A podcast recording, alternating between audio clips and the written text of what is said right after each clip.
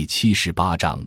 生态文明理念与可持续的包容性增长乡土社会作为中国历次经济危机软着陆的载体，其内部社会经济结构和外部宏观环境都发生着根本变化。在农村内部，青壮年劳动力向非农领域大规模、长期净流出，致使农村人口老龄化和女性化的趋势严重，而农村劳动力的资本化收益却大都被内。外资本和发达地区占有，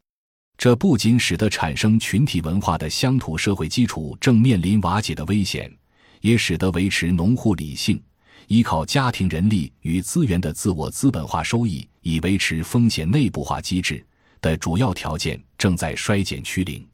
在外部宏观环境上，一方面，中央层面在资本过剩条件下有条件向亲民生的政策做积极转变。二零零三年提出民生新政思想，二零零五年推行新农村建设国家战略，二零零七年强调生态文明，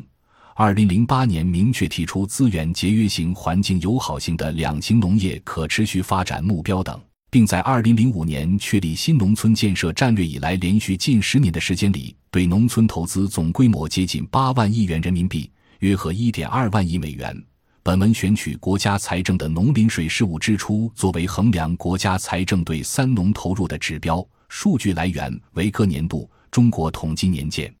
中国在广大农村地区大规模投入基本建设的这个不可能计较投入产出效率的政策安排，在包括发达国家在内的世界经济领域属于绝无仅有的举措，其宏观效果非常显著。由于大部分县市的农村实现了道路。供水、电力、通讯、宽带等五通进村，使得农村中小企业创办成本大幅度减低，虽有农村多元化、非农经济自主发展的局面，甚至带动了外出劳动力的回流，加剧了沿海的用工难。但另一方面，延续着政府公司主义路径依赖的地方政府，却由于仍然面临资本短缺压力。而不得不在发展主义导向下延续着高投资等于高负债等于高增长发展模式，并面临着资源流出严重、生态环境难以持续的困境。因此，若问中国到底需要什么样的现代化，无非是在这种中央与地方复杂关系的背景下，能否形成贯彻中央做出的战略调整的体制条件。舍此，不可能维系中国所谓的比较优势。